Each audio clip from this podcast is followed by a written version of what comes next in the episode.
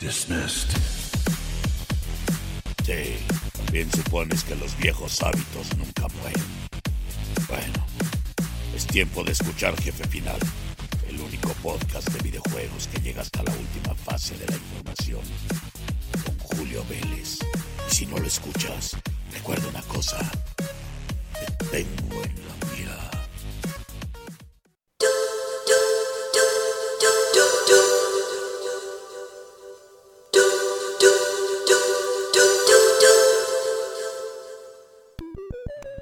Buenos días, buenas tardes y buenas noches, queridos gamers, dependiendo del momento en el que ustedes escuchen Jefe Final episodio 8, ya sea en Spotify o en los podcasts de Apple o Google. Yo soy Julio Vélez, ya me introdujo el Soldado 76 de la manera más siniestra y emocionante posible y es un gusto pues escuchar el nombre de uno en la voz del gran actor Carlos II. Amigos, es un gusto saludarlos. Ustedes pueden localizarme o leerme y escribirme en Twitter. Generalmente estoy ahí siempre. Arroba Julio Vélez. Eh, también en Instagram estoy con el mismo alias, aunque no ando por ahí tan seguido.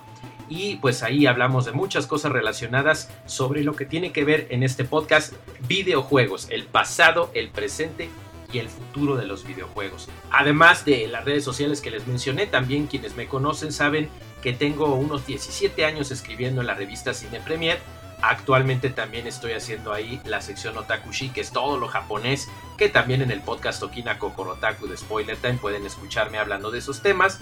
Pero también escribo obviamente en Spoiler Time, hacemos ahí también un live de vez en cuando en Facebook que se llama Zona Geek y por último, pero no menos importante, en Somos Kudasai llevo justamente la sección de videojuegos, lo cual me da muchísimo gusto estarles informando en tantos medios y en tantas maneras sobre lo mejor en esta industria tan maravillosa que en época de pandemia o no nos mantiene contentos y entretenidos. Y como vamos recorriendo el tiempo en jefe final, amigos, vamos a empezar de manera cronológica también en esta ocasión hablando del pasado. El pasado de la música, este fondo maravilloso que están ustedes escuchando en este momento obedece justamente a la música generada por el maravilloso chip SID 6581 diagonal 8580. ¿De qué estoy hablando? Es un chip de tecnología Sound Interface Device que fue creado originalmente en los años 80 para la familia de computadoras Commodore. Específicamente se utilizó para las computadoras CBM2, la Commodore Max, y por supuesto la legendaria Commodore 64 y Commodore 128.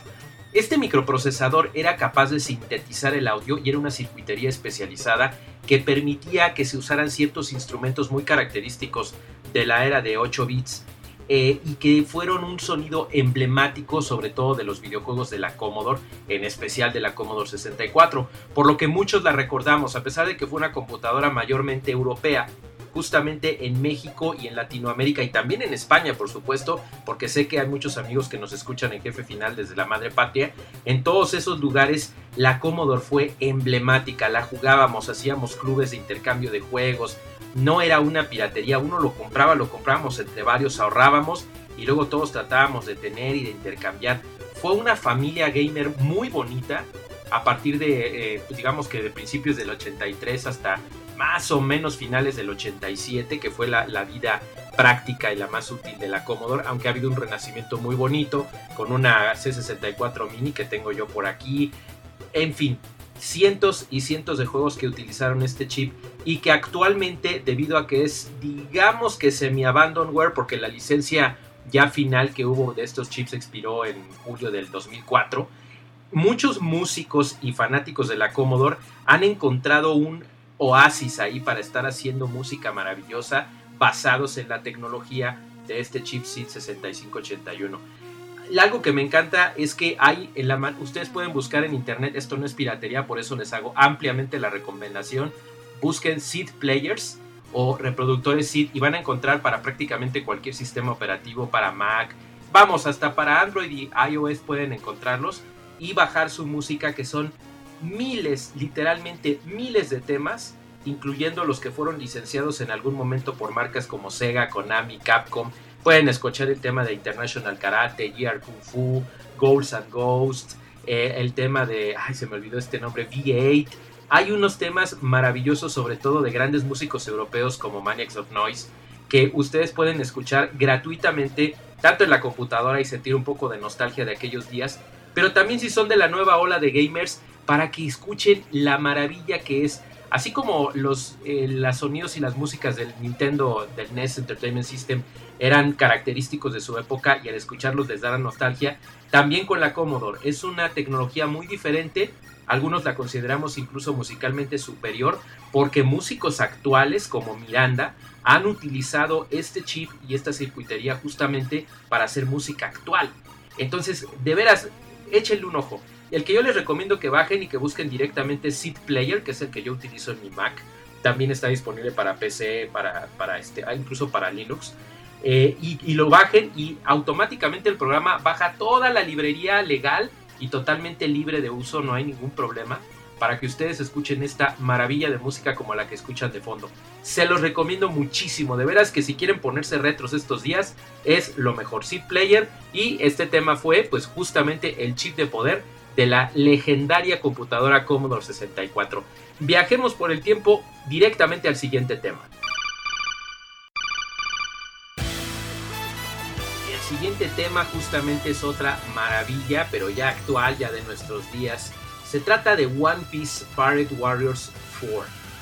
Esta es una cosa increíble, eh, pues ya saben que últimamente Bandai Namco sigue pues haciendo buen uso de las licencias que tiene, sus derechos, y en este caso es otro título desarrollado por Omega Force, estos grandes expertos y podría yo decir los amos y señores del género Musou, que es cuando es un solo tipo enfrentado contra cientos, no es un beat'em up, ahí es yo contra el barrio, como dicen en España.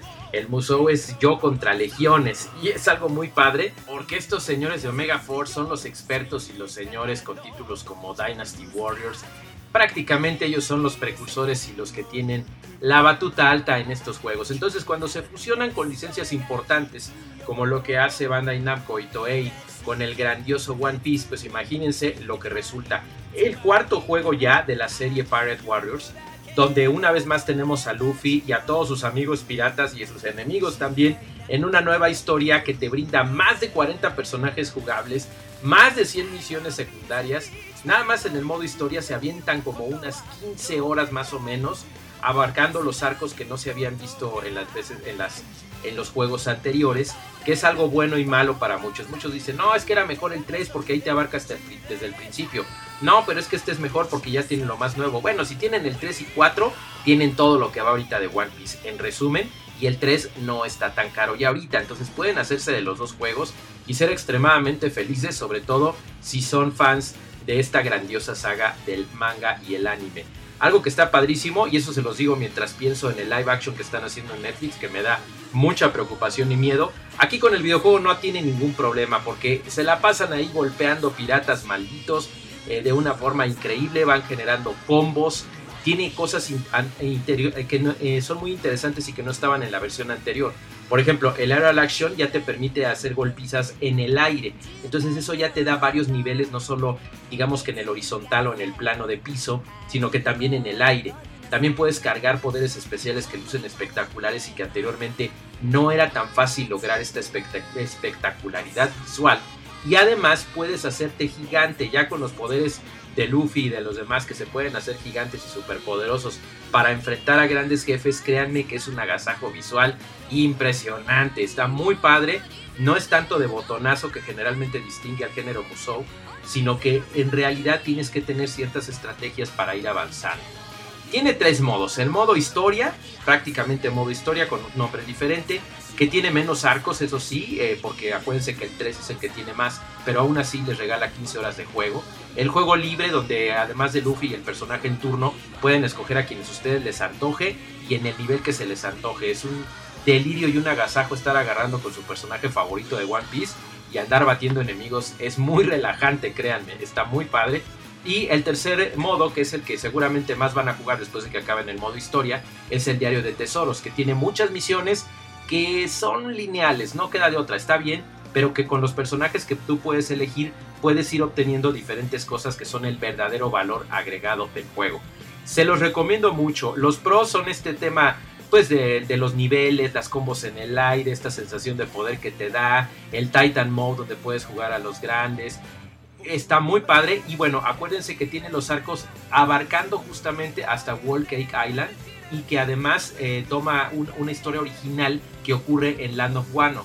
Así es que tienen una historia extra a lo que está en el manga y en el anime. Está muy padre el juego, hay una enorme variedad de personajes.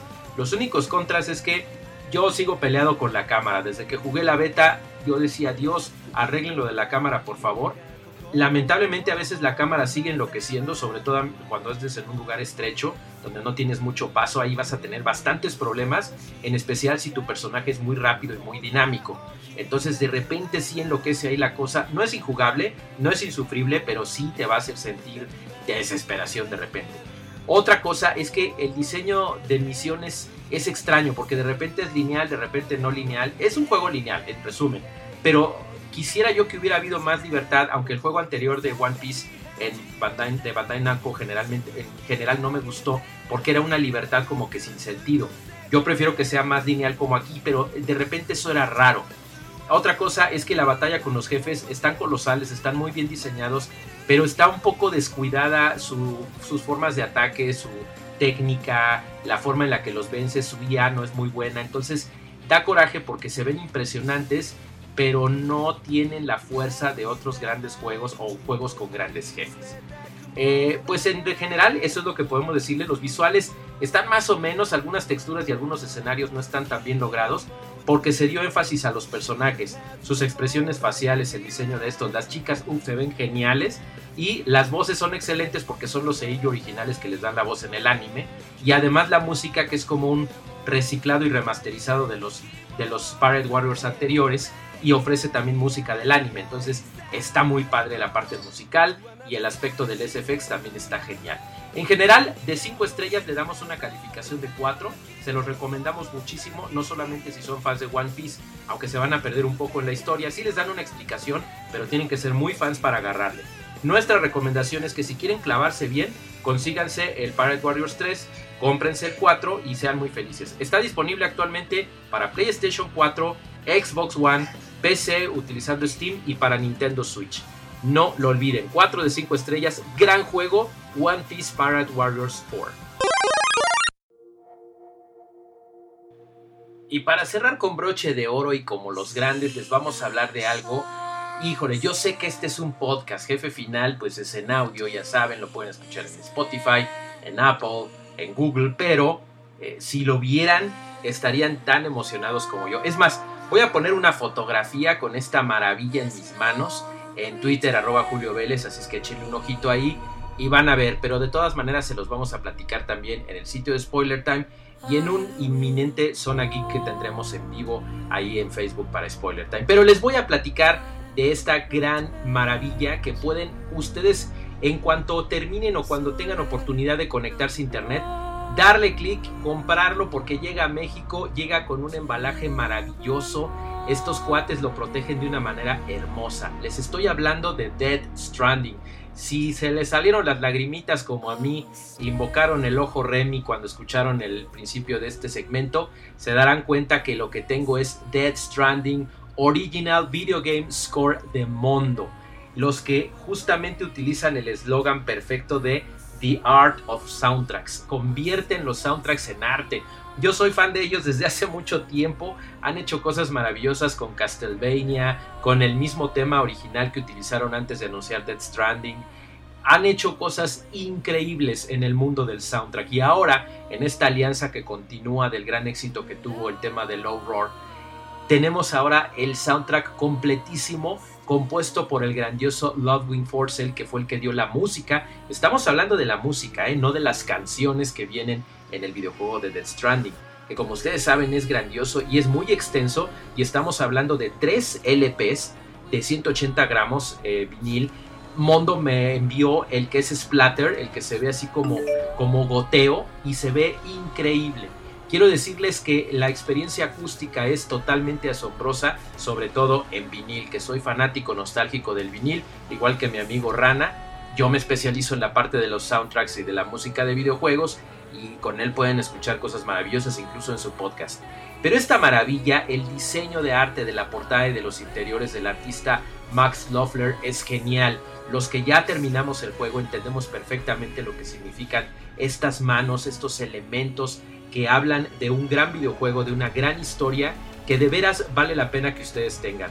El tracklist es increíble, estamos hablando de una enorme cantidad de pistas, 29 tracks, incluyendo el tema de Vivi, interpretado por Jenny Platt, que fue uno de los grandes temas de 2019 y me atrevería yo a decir de esta generación de videojuegos.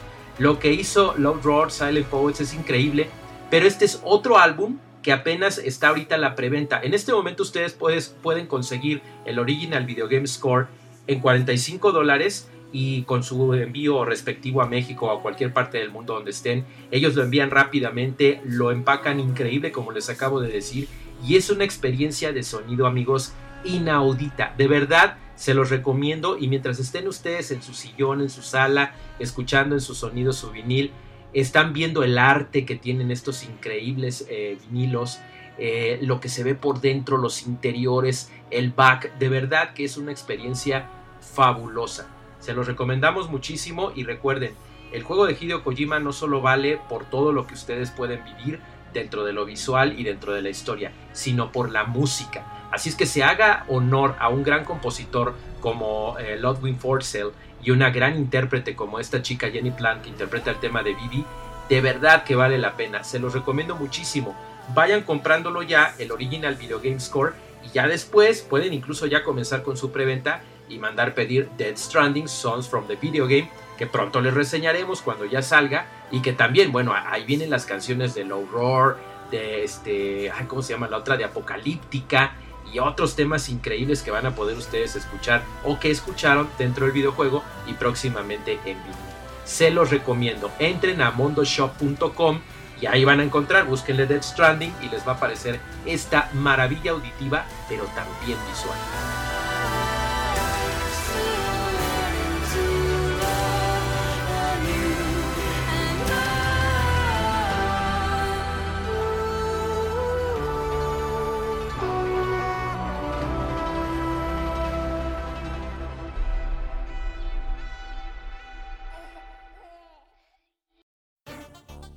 Y de esta forma tan espectacular concluimos el episodio 8 de Jefe Final, su podcast favorito relacionado con videojuegos en su pasado, su presente y lo que viene más adelante. Ya viene la nueva generación de consolas, PlayStation 5, Xbox Series X, que odio el nombre, y bueno, lo que ofrece Switch, que son cosas bien emocionantes sin necesidad de saltar a otra consola nueva. Soy Julio Vélez, es un gusto escucharlo. Síganme en Twitter en arroba Julio Vélez, pero también cada 15 días el nuevo episodio de Jefe Final, tanto en Spotify como los podcasts de Apple y de Google. Recuerden que pueden estarlo sintonizando, se suscriben ustedes y ya inmediatamente les llega el aviso del nuevo episodio.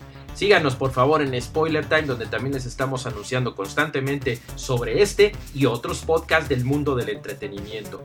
En otro programa que tengo es Okina Kokorotaku que trata específicamente de anime, también en Spoiler Time y también en estos lugares donde pueden suscribirse, Spotify y los podcasts de Apple y de Google.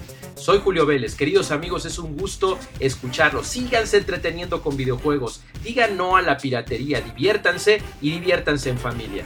Cuídense mucho, queridos gamers, y hasta la próxima. Denle continue.